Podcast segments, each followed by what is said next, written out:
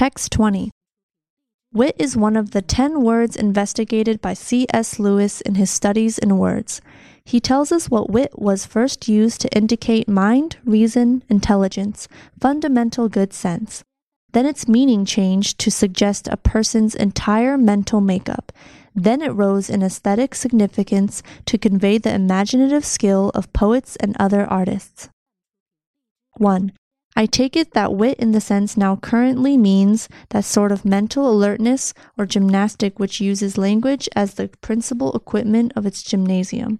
Lewis wrote, The word in our day describes all verbal cleverness, usually of the kind delivered orally. 2. Pun, witty comments, amusing paradox, these are among the verbal machines on which to stay with Lewis's gymnasium metaphor. Wit works out. Wit has come to find its consummation in conversation. Talk is now its main medium, unrehearsed talk in which someone says something so dazzling as to be memorable. Wit is not, as in writing, evoked in peace, but is instead, as Benjamin Errett defines it in Elements of Wit, spontaneous creativity. 3. Wit, though generally humorous, needs to be distinguished from humor, which can be created at leisure, polished through revision, and even tested upon focus groups to ensure that it works. Unlike humor, Errett writes, wit is a speed game. Does wit come naturally, or can one acquire it through effort and training? The assumption behind elements of wit is that it can be acquired. Creative spontaneity, Errett writes, takes practice. 4. Yet his book casts doubt on the notion that wit, even among the most famous wits, really is created spontaneously.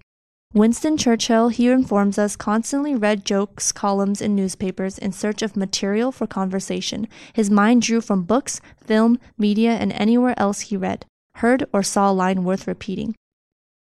As for whether wit can be taught, my own sense is that it cannot. Sharpened it can be, but it has to be there to begin with. As Aristotle in the Poetics said about metaphor, so one might say about wit, it is the one thing that cannot be learned, it is also a sign of genius.